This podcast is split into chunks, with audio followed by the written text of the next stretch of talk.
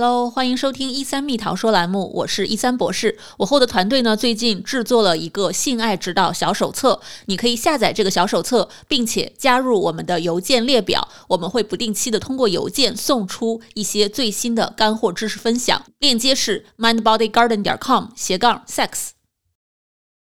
自从我开始做性科普频道以来呢，后台经常收到观众们、听众们的提问，来问我说：“诶，到底我们啪啪要早晨更好，还是晚上更好呢？或者说，如果男性想要增强自己在床上的一个表现，来更好的取悦女伴，有没有什么可以增强的方式？比如说坊间流传的这种阿拉伯挤奶法。”那么今天在我们最后一期的和肖小旺医生的访谈当中，我们就一起来问问他这些问题。那么这期节目也是我们一三蜜桃说在二零二一年的最后一期节目。那我也想借这个机会向一直关爱我们、支持我们的你说一声圣诞快乐、新年快乐。我是主持人一三博士。那我们一起来听听看肖医生怎么说。这个性爱有没有一个比较理想的时间呢？比如说早晨有些人会晨勃啊，那是早晨去有这样的一个性爱的疏解更好，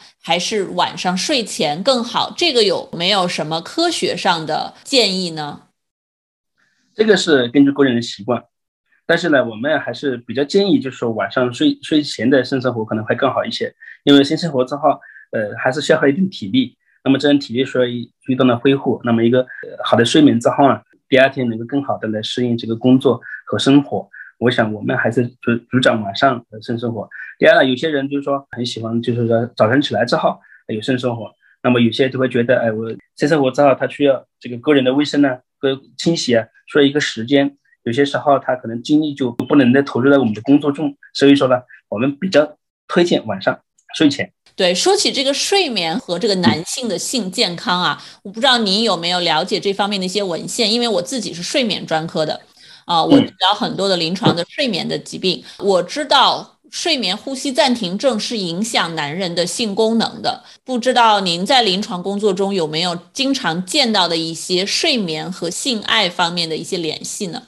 你是睡眠专家，可能睡眠可能是我们恢复我们的各种生物机能的一个最有效的药物，或者说是自我恢复的一个很重要的一个过程。包括我们的阴茎，它也需要在休息，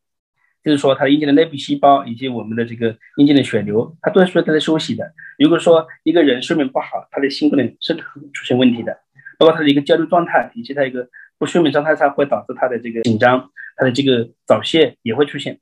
所以说，这个睡眠带入我们人人体。健康是非常重要的，不仅是我们的性方面的问题。睡眠真的是我们这个健康的一大支柱啊！很多男生特别注重自己在床上到底有没有满足到自己的伴侣。那么我这边也有一些很积极的观众们问到啊，他们用各种方式想提升自己的性的能力。其中有一种方法叫做阿拉伯挤奶法，我在网上也看到有一些人会用其他的一些吊重物的方式啊，或者其他的一些方式去训练自己的这个阴茎，想让它更硬更强。那不知道您对于阿拉伯挤奶法或者类似的其他这样一些训练自己性功能的性能力的方法，您是怎么看的？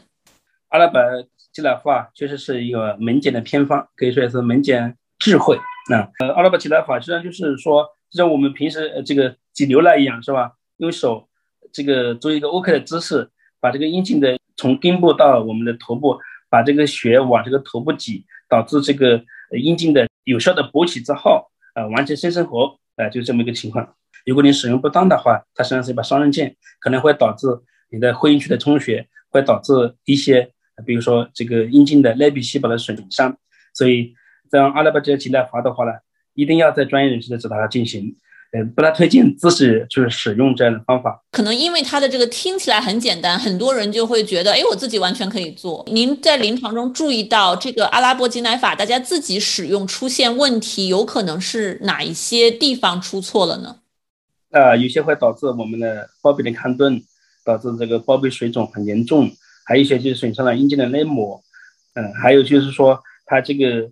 并不是作为一种补充的方法，他可能每次都需要来借助这种方式来缓解性生活，所以他不太去。嗯，哦，就听起来大家的手好像轻重不是很把握得住，也有可能不卫生。嗯嗯嗯，很多方很多方面，像包括水肿方面、看这方面，我们还是碰到很多例的。嗯嗯，所以大家真的是要慎用这些方法。嗯，当然我们呃还有我们的这个阴茎波质功能障碍的一个二线治疗里面的这个负压吸引，实际上来说跟这个阿拉伯吉疗法应该是更先进更好。大家对这个阿拉伯这个吉奶花这个方法，嗯，把握不是很准确的话，可以去尝试负压吸引的方法，那就更简单一些。您说的这种二线疗法，能给我们稍微的介绍一下，大概是一种怎样的方式吗？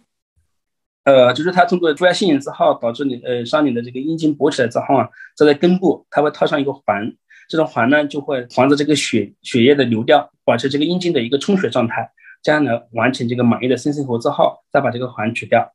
这么一种方法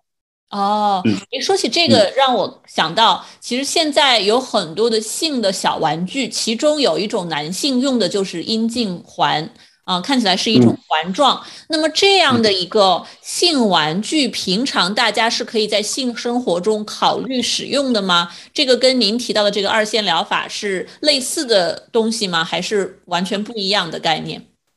实际上，它们的原理应该基本差不多，只是说。呃，一个一个性性器用品的呃产生和使用，它需要有一个是严格的适应症，当然，给需要有呃比较专业和娴熟的一个培训的呃过程之后才能使用啊，因为每一个呃这个新器材或者说我们的新学产品，可能都有它的不良反应，那么我们尽可能的用它的这个呃治疗的作用来避免它的不良反应的产生，嗯，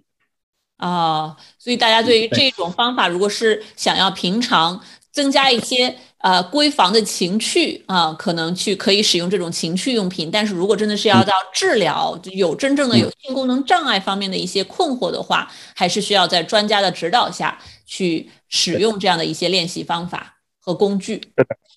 是的，对，所以理性的选择。这就是我和肖小旺医生全部的访谈内容了。那临近年底，我们的二零二一年的一三蜜桃说栏目也正式收工了。非常感恩有你一路相伴，也希望我们能够在二零二二年为大家带来更加精彩的节目。那每年的年底年初，我都会写一个年终总结，来思考一下这一年要感恩的人和事。我会把这个总结发在一三心理的微信公众号上面，名字就是一三心理，也希望能够在那里见到你，和我一起互动。我是一三博士，不管你在世界的哪一个角落，我都祝你节日快乐。那我们明年再见，拜拜。